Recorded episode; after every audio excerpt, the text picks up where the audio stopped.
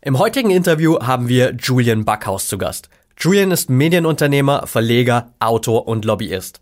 Bereits mit 24 Jahren hat er seine erste eigene Zeitschrift an den Start gebracht und seitdem im Backhaus Verlag das Sachwertmagazin, das Finanzblatt und das Erfolgmagazin in Deutschland, Österreich und der Schweiz erfolgreich auf dem Markt etabliert. Im Jahr 2018 erschien Julians neuestes Buch Erfolg, was Sie von den Superreichen lernen können. In dem Buch teilt Julian seine Erfahrungen aus den Gesprächen mit unzähligen Erfolgspersönlichkeiten weltweit. Und genau diesen Erfolgsgeheimnissen haben wir uns auch im Interview gewidmet. Was sind die wichtigsten Erfolgseigenschaften? Was sind die größten Stolpersteine auf dem Weg zum Erfolg? Wie kannst du diese Hindernisse umgehen? Wie schaffst du es, dich immer auf deine wichtigsten Aufgaben und Gewohnheiten zu konzentrieren? Welche Routinen finden sich bei allen super erfolgreichen wieder? Und wie schaffst du es jetzt, all diese Tipps umzusetzen und zum High Achiever zu werden? Bevor wir jetzt aber starten, noch ein Tipp für dich. Wenn du noch mehr Hacks und Strategien rund um die Themen Biohacking, High Performance und mentale Leistungsfähigkeit haben willst, dann schau unbedingt mal auf unserem YouTube-Channel vorbei. Dort bekommst du jede Woche exklusive Videos, um noch mehr aus dir herauszuholen. Und jetzt viel Spaß beim Interview mit Julian Backhaus. Willkommen bei Talking Brains. Du willst immer 110% geben und jedes Projekt so richtig rocken? Du willst als High-Performer noch mehr aus dir herausholen, sei es im Sport, im Büro oder im Alltag? Dann bleib unbedingt dran und get shit done.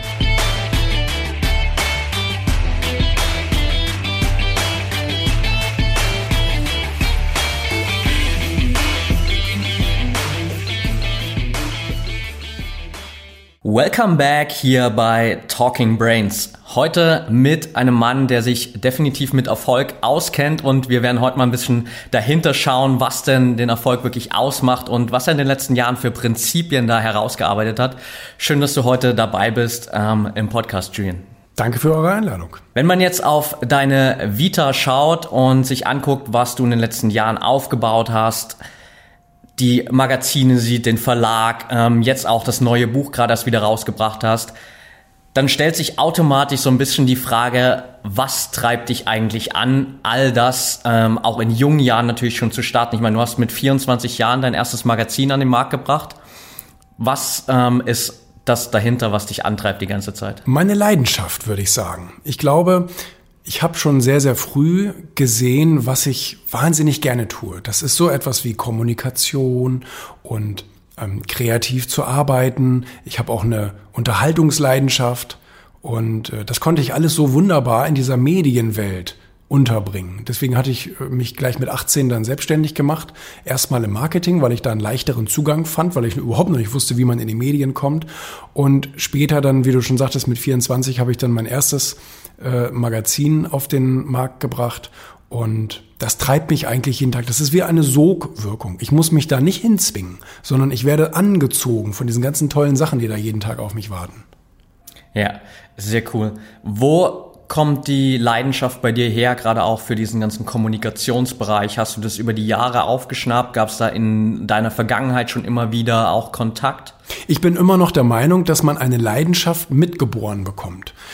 Dass man so ein Werte, so ein Wertehaushalt, so eine gewisse Persönlichkeitsstruktur, dass man die angeboren bekommt. Fähigkeiten, Verhaltensmuster und so weiter, die können wir nachher lernen. Aber ich glaube, in jedem von uns schlummert irgendetwas, irgendein Geist, der zu erfüllen gilt. Und der eine will politisch aktiv sein, weil er einfach ähm, die, die Welt mitgestalten möchte oder vielleicht Gerechtigkeit hervorrufen möchte. Der andere möchte vielleicht ähm, Brücken und Häuser bauen oder wie auch immer. Und der andere möchte eben andere Leute unterhalten und möchte kreativ arbeiten. Und ich glaube, das hat einfach so ein bisschen mit dem Herzensthema zu tun. Ja. Hast du einen Tipp für unsere Zuhörer, wie ich es schaffe, ganz einfach den Zugang zu dieser Leidenschaft zu finden? Weil ich glaube, viele scheitern immer daran, dass sie gar nicht genau wissen, okay, was ist denn eigentlich meine Leidenschaft? Ja, ich höre das auch ständig. Ähm, ich bin noch wie, nach wie vor noch nicht so ganz überzeugt, ob das der Fall ist. Ich glaube eigentlich schon, dass jeder seine Werte kennt, dass man weiß, was tut mir weh und was macht mich glücklich. Und wenn ich mir dann anschaue, was macht mich denn glücklich, wo vergesse ich die Zeit, wo pocht mein Herz, wo, wo bin ich einfach in Love, dass wenn ich mir das angucke und da einfach mal so ein bisschen drin rumgrabe, was da vielleicht auch drumrum für Berufe existieren könnten, was andere Menschen mit dieser Persönlichkeitsstruktur beruflich machen und damit vielleicht happy sind, dann kann ich doch da gucken. Also wenn ich jemand bin, wie ich eben schon gesagt hatte, wenn ich jetzt jemand bin, der, der, der möchte, dass Gerechtigkeit auf der Welt herrscht, dass Menschen gut behandelt werden oder wie auch immer, dass das alles seine Ordnung hat und jeder sich an die Regeln hält oder wie auch immer, dann kann ich doch mal überlegen, ob ich nicht vielleicht als Polizist oder als Rechtsanwalt oder als Vereinsvorstand oder als Richter oder wie auch immer arbeiten möchte. Ja, also einfach da ein bisschen drauf zu achten, was, was macht mir eigentlich Spaß? ich habe viel mehr, ich habe viel mehr die Befürchtung, dass manche Leute glauben, die wissen zwar, was denen liegt und was, was die glücklich macht, die trauen sich aber nicht daraus einen Beruf zu formen. Weil er vielleicht nicht angesagt ist, weil es vielleicht nicht cool ist, weil die Freunde vielleicht alle was anderes machen, weil es da kein Studienfach für gibt oder wie auch immer.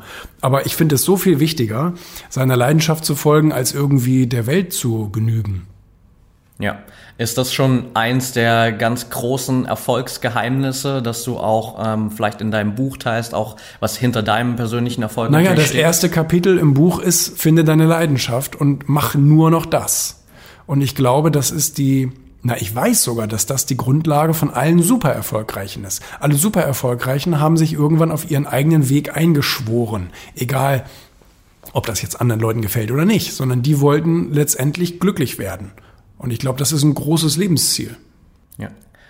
Woher kommt bei dir auch dieser, die Tendenz, sich gerade mit diesem Erfolgsthema zu beschäftigen? Also du bist ja jetzt vor allem auch ähm, groß bekannt geworden in Deutschland, vor allem für das Erfolgmagazin und jetzt auch mit deinem neuen Buch, das ja auch ganz klar dieses Statement Erfolg in den Vordergrund stellt.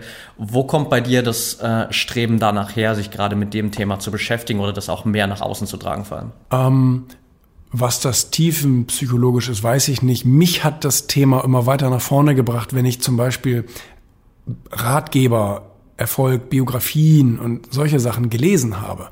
Und ich habe mit 18 damit angefangen, solche Bücher zu lesen. Die ersten waren dann so, wie man Freunde gewinnt, Rich Dad, Poor Dad und ähm, Ziele von Brian Tracy und, und solche Sachen. Und das hat mich im Leben so extrem nach vorne gebracht. Das hat mir, das, ich habe da so viel von profitiert. Ich konnte so viele in Anführungsstrichen Abkürzungen nehmen, musste einfach viele Fehler nicht selber machen, beziehungsweise konnte einfach manche Dinge äh, einfach schon, schon so viel, so viel mehr genießen, dass ich gedacht habe, das ist einfach ein, das ist einfach etwas, was mir persönlich, also egoistisch, was mir weiterhilft.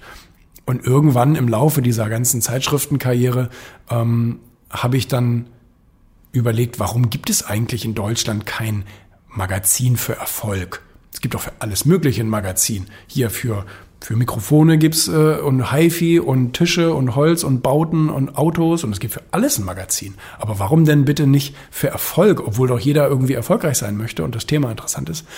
Und deswegen habe ich äh, dann zu meinen Leuten gesagt, komm, äh, wenn das sonst keiner macht, dann werden wir halt diejenigen, die das Erfolgmagazin machen. Ne? Und das ist einfach ein Thema, was wahnsinnig viele Menschen interessiert, wo man die Leute mit unterhalten kann, wo man sie mit ein Stück weiterbringen kann. Ja. Jetzt hast du ja in den letzten Jahren vor allem nicht nur viele Bücher gelesen selbst, sondern auch mit unglaublich vielen Erfolgspersönlichkeiten persönlich gesprochen. Was sind denn so die Top Erfolgsgeheimnisse, die da rauskristallisiert wurden in den ganzen Gesprächen. Leidenschaft haben wir gerade schon angesprochen. Genau, dadurch ist ja überhaupt das Buch entstanden, weil so viele Leser vom Erfolgmagazin mich auf Veranstaltungen angesprochen haben oder mir E-Mails geschrieben haben und gesagt haben, Mensch, kannst du aus diesen ganzen Gesprächen mit diesen super erfolgreichen Leuten, da kam schon das Wort, ähm, kannst du da nicht mal ein Buch draus machen? Weil Leute lesen tatsächlich auch gerne Bücher, gerade die, die sozusagen im Erfolgsbereich so unterwegs sind. Und dann irgendwann habe ich gesagt, macht tatsächlich Sinn, wenn wir das alles mal aufsplitten würden. Und dann habe ich den Finanzbuchverlag eben gefragt, also Münchner Verlagsgruppe, ob die da Bock drauf hätten. Die haben gesagt, jo, cooles Thema, machen wir. Und äh, so ist das Buch ja entstanden. Und da stehen diese zehn Erfolgsprinzipien drinne. Da steht dann so etwas drinne wie, du musst eine Entscheidung treffen, du musst mutig sein, du musst ähm, äh, gut über Geld denken, du musst mit Veränderungen umgehen, du musst humorvoll und sympathisch sein, ähm, du musst diszipliniert sein, du musst authentisch sein und ähm, äh, mit, mit Herausforderungen umgehen. Das sind all diese Kapitel, die da drin stehen. Ja. Gibt es von all den zehn Eigenschaften, die jetzt in, den, in dem Buch auch enthalten sind, eine Sache, die für dich herausragt oder ja. sind sie alle gleich viel wert? Es ist das Fundament. Also es ist das Fundament, auf, all, auf, auf dem ich all das aufbaue. Egal ob ich, weißt du, du kannst diszipliniert sein ohne Ende. Du kannst richtig diszipliniert jahrzehntelang das Falsche machen. Und es wird dir einfach nichts bringen, wenn es auf einem falschen Fundament baut. Das ist der Punkt, den wir eben besprochen haben mit der Leidenschaft. Und das ist und wird auch bleiben wahrscheinlich der wichtigste Punkt im Thema Erfolg, dass ich auf einem falschen Spielfeld niemals zu einem super erfolgreichen werden kann, sondern immer nur da, wo mein Herz brennt, wo ich voll bei der Sache bin, wo ich bereit bin, alles einzutauschen, wo ich sozusagen mein Leben hergeben würde, damit ich das haben darf. Ja. Glaubst du, dass deshalb auch so viele an diesem Motivationsthema langfristig scheitern, weil sie vielleicht auf einem Spielfeld unterwegs sind, das nicht ihr eigenes ist und dann eben irgendwann an den Punkt kommen, wo Motivation einfach nicht mehr hilft? Ja, absolut. Man, man kann sich zu, zu Tode motivieren, aber wenn man es dann auf dem falschen Spielfeld austrägt, dann wird das nichts. Gibt es für dich noch andere, sag ich mal, Tricks, warum so viele Leute trotzdem noch an diesem Erfolgsthema scheitern, weil ähm, egal wie viele Ratgeber es gibt, Bücher, Magazine, trotzdem sehe ich einfach immer wieder ganz viele Leute oder sehen wir auch immer ganz viele Leute, die sich zwar damit beschäftigen, aber die einfach daran scheitern, das Ganze wirklich dann im Leben auch mal umzusetzen. Was glaubst du, woran das liegt? An ganz vielen Punkten. Denen fehlt zum Beispiel der Mut. Die machen diese ganze, die versuchen diese ganze Entwicklung innerhalb ihrer bekannten Komfortzone zu. Komfortzone heißt nicht Gemütlichkeit, sondern Komfortzone heißt, dass ich das mache, was ich kenne. Das mache, wo ich mich wohlfühle, da, wo ich sage, das traue ich mir zu. Aber das Geheimnis findet erst, also die Magie findet erst statt, wenn du Dinge tust, die du dir eigentlich nicht zutraust. Weil nur dann kannst du wachsen. Das ist ja auch eine ganz klare Sache. Und ich glaube, das verstehen viele nicht, dass sie etwas Mut entwickeln müssen das geht zum Beispiel dadurch, dass man ähm, einfach gewisse Szenarien mal durchdenkt, dass man auch ein bisschen Worst-Case-Szenarios gedanklich mal zulässt und sich fragt, könnte ich damit leben, wenn dieser schlimme Fall eintritt? Und wie könnte ich damit leben? Was könnte ich dagegen tun und so weiter? Das, weißt du, so ein paar Patentrezepte schon mal sich in die Schublade legen. Und ich glaube, Stück für Stück kann man und auch indem man sich vorbereitet, und ich glaube, man kann so etwas, diese Angstschwelle äh, senken und kann ein bisschen, ein bisschen mutiger werden und einfach, es geht nur um diesen kleinen Zentimeter, den du sozusagen über deine bisherige Grenze hinausgehen musst. Und dann kannst du einfach trainieren, öfter mal diese, diese neue Grenze wieder zu überschreiten und wieder zentimeterweise. Und irgendwann bist du einen Kilometer weiter. Und ich glaube, das ist alleine schon so eine wichtige Erkenntnis, ja. Wie schaffst du es, die zehn Erfolgsprinzipien tagtäglich für dich immer umzusetzen oder denen treu zu bleiben? Einmal natürlich, indem ich sie mir bewusst mache. Ich habe natürlich jetzt einen riesengroßen Vorteil, dass ich fast jeden Tag darüber sprechen kann. In einem Interview oder auf der Bühne oder wie auch immer. Deswegen werde ich selber immer daran erinnert. Und äh, ich meine, kein Mensch ist perfekt, das ist ja auch völlig klar. Auch die tollsten, erfolgreichsten Menschen der Welt machen immer noch Fehler, was ja auch gut ist und was ja auch normal ist. Noch sind wir ja keine Maschinen. Und ähm, indem man es sich bewusst macht und indem man überhaupt bewusst durchs Leben geht, indem man die Fähigkeit entwickelt, sich selber auch aus der Vogelperspektive zu beobachten. Meine Frau sagt das immer äh, zu mir, dass ich äh, sehr, sehr gut darin bin, mich selbst immer von außen zu beobachten. Äh, weil ich dann zum Beispiel mein Verhalten anpasse oder weil ich mich dann wieder gerade hinsetze, weil ich irgendwie gemerkt habe, dass ich wieder wie so ein Schluck Wasser in der Kurve sitze oder wie auch immer. Und ähm, ich glaube, das ist alleine schon eine gute Fähigkeit, nicht immer nur aus meiner Zentrierung heraus zu gucken, sondern mich auch ab und zu mal von außen zu beobachten. Also sozusagen auch Reflexion ein ganz großes Thema für dich? Ja. Hast du dafür spezielle Routinen? Weil auch da gibt es ja immer so Ansätze zu sagen, hey, setz dich jeden Abend mal hin, ähm, schau dir an, wie lief dein Tag oder mach es in regelmäßigen Abständen oder läuft es bei dir einfach, wie du gerade schon gesagt hast, eher unterbewusst äh, regelmäßig ab? Ich glaube, das läuft tatsächlich eher unterbewusst ab. Ich setze mich nicht absichtlich hin und denke irgendwie drüber nach. Bei mir ist das eher so on the running process, also dass ich das einfach so im Alltag beobachte. Und ähm, Ich weiß aber trotzdem, dass, dass Dinge aus dem Fokus herausrücken können. Und um das zu verhindern, schreibe ich mir jeden Tag auf, was ich können will. Und ähm, das heißt, ich habe so eine Art, so eine Art Glaubenssatztabelle entwickelt für mich selber, die ich mir jeden Tag aufschreibe. Und ähm, ich glaube, das ist alleine schon ein ganz, ganz starker Fokuspunkt, dass ich einfach jeden Tag darauf konzentriert bin. Durch das Schreiben pass passiert meiner Meinung nach auch nochmal viel mehr, so, weil man motorisch und visuell und geistig da arbeiten muss. Äh, Finde ich noch wertvoller, als wenn ich es mir einfach nur vorbrabbel. Ja. Hast du darüber hinaus noch andere Routinen, die sich wirklich in den letzten Jahren immer verfestigt haben, weil auch das ähm, haben wir ja auch schon in vielen Interviews festgestellt, dass Routinen wirklich ein ganz fester Bestandteil für Erfolg sind. Letztendlich bestimmen ja deine täglichen Routinen, wo du in einem Jahr und in zwei Jahren und in drei Jahren stehen wirst. Das passiert ja nicht von heute auf morgen, sondern es sind ja alles Ergebnisse von einem Prozess, der vorausgegangen ist. Und deswegen, ich glaube, Leute sollten sich auch mal darüber bewusst werden, dass das, was du jetzt gerade tust und das, was du jetzt gleich tust und das, was du morgen tust, entscheidend dafür ist, ob du in zehn Jahren deine Ziele erreichst oder nicht. Das ist wie so eine, wie, wie so eine Reihenschaltung. Wenn du dazwischendurch immer irgendwelche Glühbirnen auslässt oder so, dann, dann läuft das ganze Ding nicht. Und ich habe mir so einige Routinen angewöhnt über die Zeit, äh, dass ich mir zum Beispiel neben diesem Verschriftlichen meiner Ziele und meiner, meiner, meiner Vorstellung ähm, auch jeden Tag lese. Jeden Tag möchte ich mindestens so irgendwie fünf Seiten oder sechs Seiten in einem Buch lesen.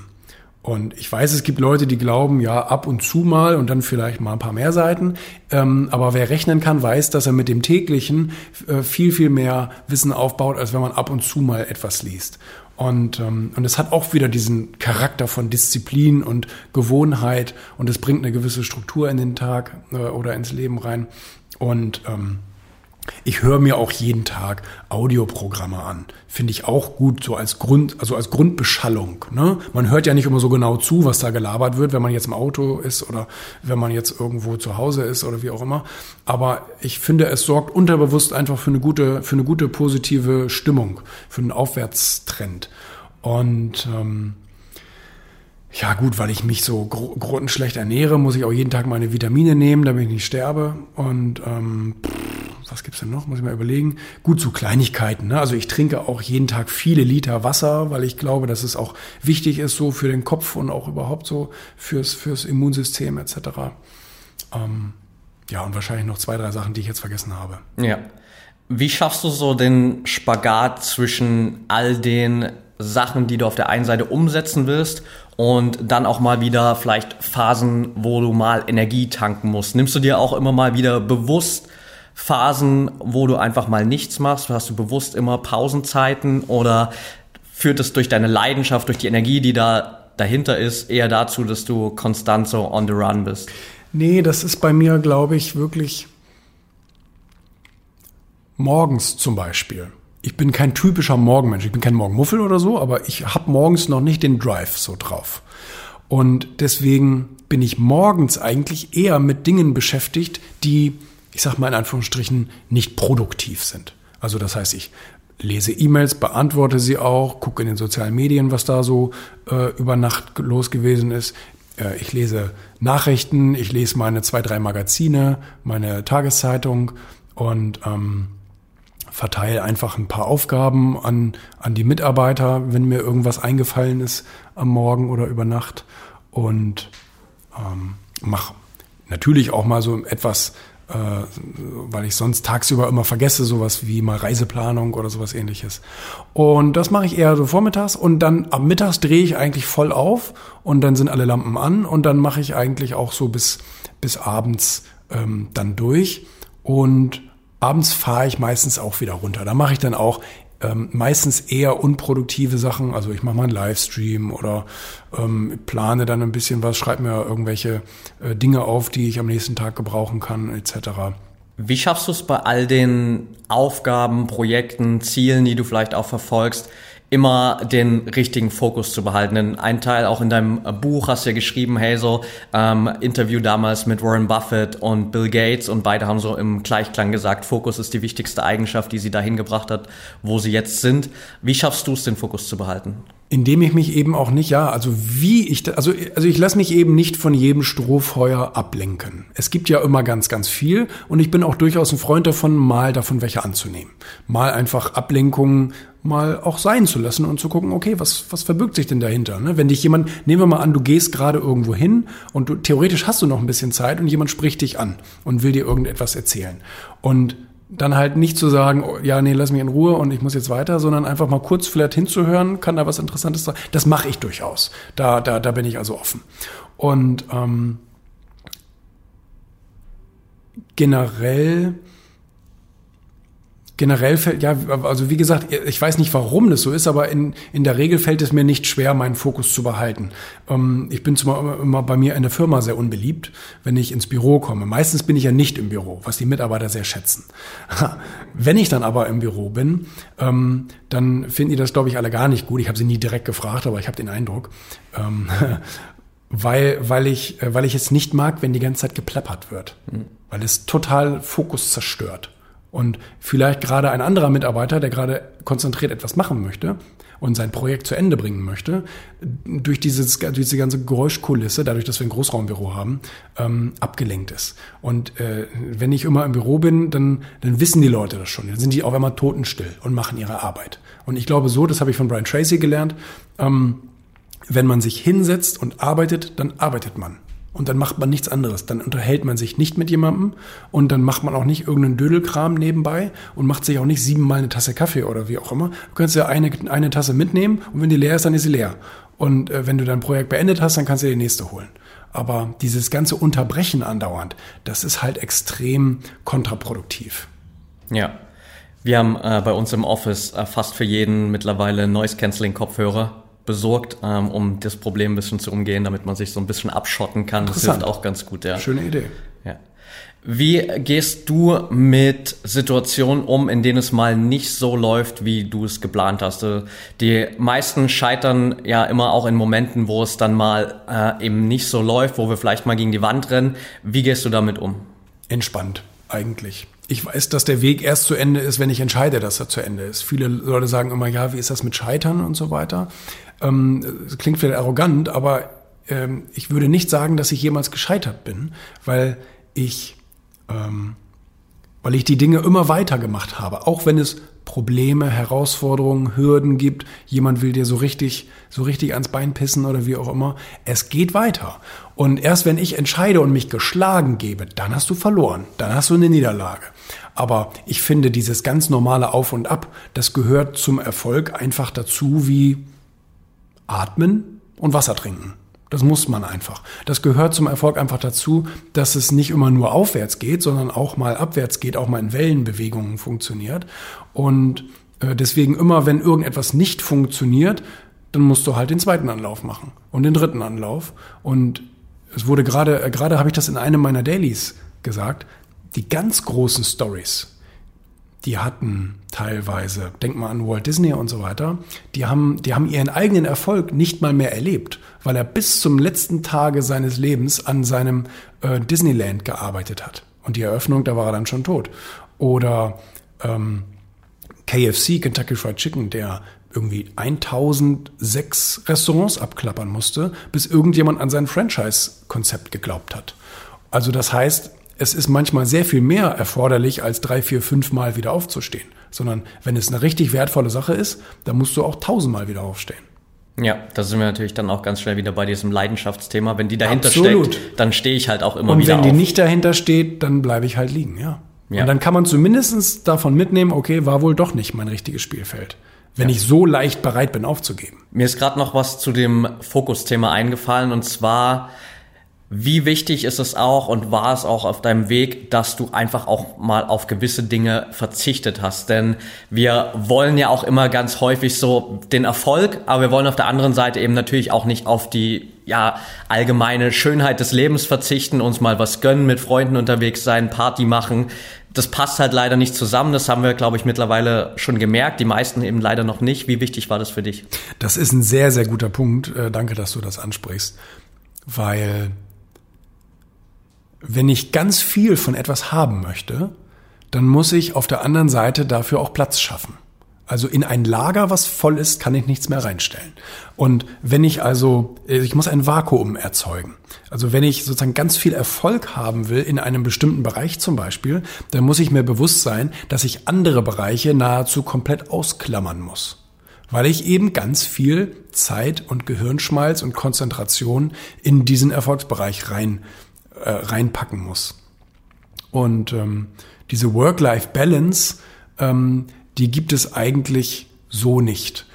Und die dürfte es auch gar nicht geben. Weil wenn du tatsächlich in dem Bereich unterwegs bist, der äh, der dein, der dein Herzensthema ist, wo du einfach, das wäre so, als würdest du sagen, ich liebe meine Frau über alles, aber ich kann nur eine Stunde am Tag mit ihr zusammen sein.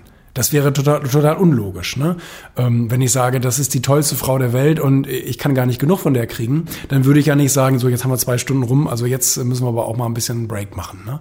Ähm, das ist genauso wie mit der Liebe zum Beruf oder der Leidenschaft im Unternehmertum oder wie auch immer. Wenn ich das tatsächlich liebe, dann will ich doch gar nicht davon weg. Dann will ich doch gar nicht Party machen oder irgend sowas. Also so ist es für mich. Ähm, ich habe mit 18, 19 aufgehört, irgendwelche Partys zu besuchen, weil ich die im Vergleich zu dem spannenden Leben, den ich als, äh, das ich als Unternehmer habe, ist das total langweilig und ablenkend und sinnlos und all solche Sachen. Ne? Und deswegen, ähm, gut, fiel mir das leicht, weil ich wirklich in, meinem, in meiner Leidenschaft arbeite. Aber andere, äh, selbst wenn es vielleicht, wenn du vielleicht angestellt bist und Dinge machen musst, die du eben nicht so gerne tust, ähm, da musst du trotzdem bereit sein, wenn dir das Endergebnis wichtig ist, äh, eben auf Dinge zu verzichten. Ja. Wie hast du das in der Vergangenheit gegenüber deinem Umfeld kommuniziert, beziehungsweise wie, wie sehr hat sich auch dein Umfeld dadurch vielleicht verändert durch dieses Opferbringen? Naja, oftmals habe ich, hab, hab ich den ersten Schritt gemacht und habe auch äh, mein Umfeld verändert, ausgetauscht, eliminiert etc., wo ich sagte, nö, das passt jetzt nicht mehr zusammen und das möchte ich auch nicht mehr und ihr irgendwie zieht ihr mich in eine andere Richtung, da möchte ich nicht hin, also von daher äh, lassen wir das einfach bleiben. Da war ich immer sehr radikal und ähm, das haben mir auch viele Leute übel genommen. Das ist mir aber wurscht gewesen. Ja, das heißt, das war dann immer für dich der Fokus, okay, ähm, ich habe ein klares Ziel, ich weiß, was ich will und die Leute, die halt nicht mit mir, sagen wir mal, im selben Bus sitzen, die haben halt Pech gehabt. Ja, genau, da war ich immer sehr egoistisch. Ja.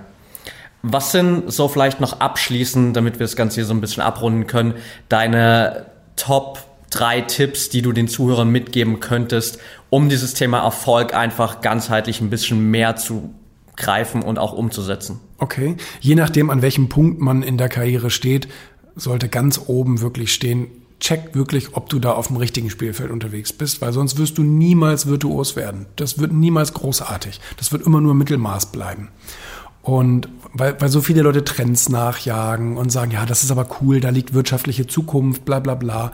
Es liegt in allem wirtschaftliche Zukunft. Es gibt immer noch erfolgreiche Schallplattenproduzenten. Es gibt immer eine, eine, eine Zielgruppe für irgendetwas. Von daher musst du nicht irgendwas hinterherlaufen, was gerade angesagt ist. Und ähm, man muss irgendwann auch die Entscheidung treffen, das eiskalt durchzuziehen, weil eben man sich doch sonst die ganze Zeit ablenken lässt von jedem Stolperstein. Und ich glaube, dass Authentizität eine ganz interessante Angelegenheit ist, dass sie, dass sie dafür sorgt, dass ich wirklich glücklich werden kann im Leben. Wenn ich, wenn ich der Mensch bin, als der ich gemacht wurde. Dass ich mich nicht, also dass ich nicht aus dem Haus gehe und eine Maske aufsetze, damit ich allen anderen Leuten gefalle, sondern du kannst die Maske weglassen und du gefällst einfach den Leuten, denen du halt gefällst. Und alle anderen müssen dich nicht lieben. Das Interessante dabei ist, wenn du die Maske nicht aufsetzt und deine Ecken und Kanten zulässt und sagst, ich bin ähm, ich bin der, der ich bin. Ich habe nichts gegen Verhaltensveränderungen, wenn man sagt, okay, man, man passt sich mal an, das ist alles gut, aber man muss seinem Charakter treu bleiben. Und die Leute, die einen vielleicht gar nicht lieben oder gar nicht mögen, zollen dir dann zumindestens Respekt. Weil sie sagen, der traut sich zumindestens, weißt du, ein Elefant muss keine Giraffe spielen. Äh, du bist halt nun mal so und das ist cool so und da, dafür bist du auch eine Bereicherung. Ähm, und die Leute, die halt immer irgendwie äh, ihr Fähnchen nach dem Wind hängen, die werden, glaube ich, nicht mal respektiert. Ja. Absolut. Ähm, das war, denke ich, ein guter Abschluss hier, um das Ganze so ein bisschen rund zu machen. Ich bedanke mich auf jeden Fall für deine Zeit, Julian. Wir freuen uns, dass es so kurzfristig geklappt hat. Und ich danke dir auf jeden Fall auch für deine Arbeit, weil ich denke, du leistest dir einen extrem großen Mehrwert für die ganze Gesellschaft. Allein dieses Erfolgsthema mehr in den Vordergrund zu stellen, immer wieder neue Erfolgsmenschen auch zu interviewen und deren Geheimnisse so ein bisschen rauszukristallisieren. Also vielen Dank dafür. Freut mich, Dankeschön. Ja. Eine letzte Frage natürlich noch. All die Leute, die sich jetzt gern mit dir connecten wollen, die dir folgen wollen? Was sind die besten Kanäle, um da immer up to date zu bleiben? Also ich bin eigentlich auf allen Kanälen unterwegs. Ich, ob ich jetzt bei Instagram oder bei Facebook oder bei YouTube oder bei Xing oder bei LinkedIn oder bei Pinterest und wie das alles heißt. Ne? Eigentlich bin ich überall unterwegs und ich check eigentlich auch fast jeden Tag überall meine, meine Kanäle. Perfekt. Dann packen wir das einfach alles mit in die Show Notes. Da kann ja jeder mal reinschauen. Ich kann es nur empfehlen. Ich kann auch das Buch definitiv empfehlen. Auch wenn ich noch nicht ganz durch bin, aber äh, die ersten Kapitel reichen definitiv. Und ja, dann danke für deine Zeit und es hat eine Menge Spaß gemacht. Danke euch. Viel Erfolg. Und damit sind wir auch schon wieder am Ende der heutigen Folge angelangt. Wenn dir der Podcast hier gefällt, dann würden wir uns sehr über eine ehrliche 5-Sterne-Bewertung bei iTunes freuen. Teil die Folge natürlich gern mit deinen Freunden und lass uns wissen, welche Fragen oder Themenvorschläge du noch hast. Für noch mehr Content zum Thema mentale Leistungsfähigkeit folge uns gern auf Social Media oder abonniere unseren YouTube-Kanal. Bei Facebook findest du uns unter @braineffect und bei Instagram unter @mybraineffect. Du wirst dich mit Gleichgesinnten austauschen, deine Erfahrungen zum Biohacking und mentaler Performance teilen und dich mit Experten wie Ernährungswissenschaftlern und Trainern connecten dann werde gern Teil unserer Mental Performance Community bei Facebook mit bereits mehr als 1000 Mitgliedern. Den Link dazu findest du in den Show Notes. Wir freuen uns schon, dich dort begrüßen zu können. Bis zum nächsten Mal und get shit done.